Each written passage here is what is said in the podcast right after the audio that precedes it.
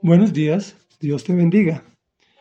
Contando tus maravillas es el título que leímos al comentario al Salmo 26, también escrito por David, el cual dice así, Hazme justicia, Señor, pues he llevado una vida intachable. En el Señor confío sin titubear. Examíname, Señor, ponme a prueba. Purifica mis entrañas y mi corazón. Tu gran amor lo tengo presente y siempre ando en tu verdad. Yo no convivo con los mentirosos ni me junto con los hipócritas. Aborrezco la compañía de los malvados. No cultivo la amistad de los perversos.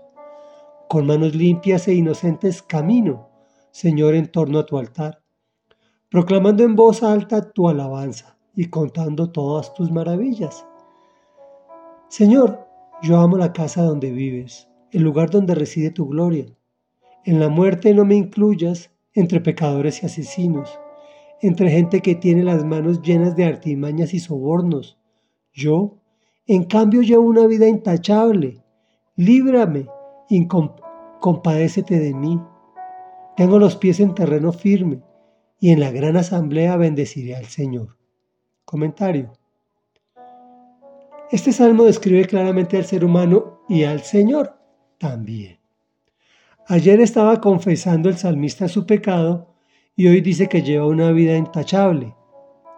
Es de exaltar cómo allegarnos verdaderamente al Señor y es confiando sin titubear. Por esto es que puede decir, examíname, ponme a prueba. La fe en Jesús es el camino que purifica entrañas y corazón, todo nuestro ser. Por otro lado, nos instruye en no juntarnos con mentirosos, ni hipócritas, ni malvados, ni perversos, ¿Todavía tienes amigos de esta clase?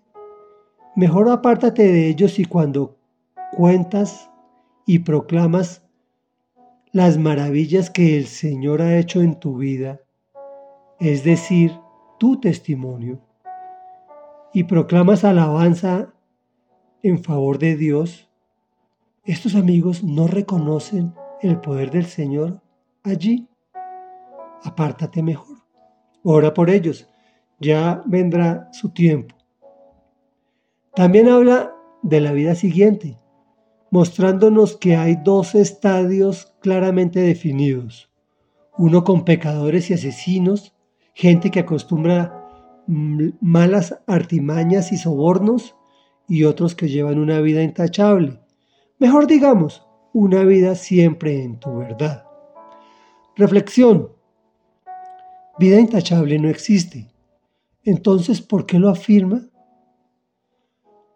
Cuando el salmista dice, siempre ando en tu verdad, está profetizando sobre la verdad. Y la verdad es una palabra, es una persona que se llama Jesús de Nazaret. Él es el camino, la verdad y la vida. Es el camino que nos lleva al Padre. Es la verdad que nos hace intachables y es la vida que podemos aceptar, la vida eterna. Entonces, por eso el salmista puede decir que es intachable cuando ayer era pecador, hoy intachable.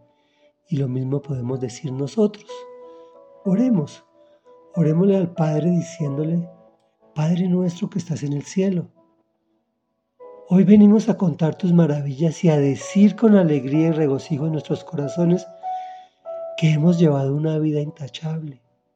Pues a quien, aquellos a quien a quien ayer no podías ver porque éramos pecadores, pues estábamos sumidos en nuestros delitos y pecados, hoy podemos decir que llevamos una vida intachable, pues caminamos siempre en tu verdad. Y tu verdad es tu Hijo amado, Hijo con mayúscula, que vino a mostrarnos el camino, la verdad y la vida, que vino a pagar por nosotros y que vino a darnos tu presencia permanente para nosotros, es decir, la eternidad y la vida junto a ti. Gracias, amado Jesús. Gracias, Padre. Gracias, Espíritu de Dios, que nos has dado ese maravilloso regalo. Amén y amén.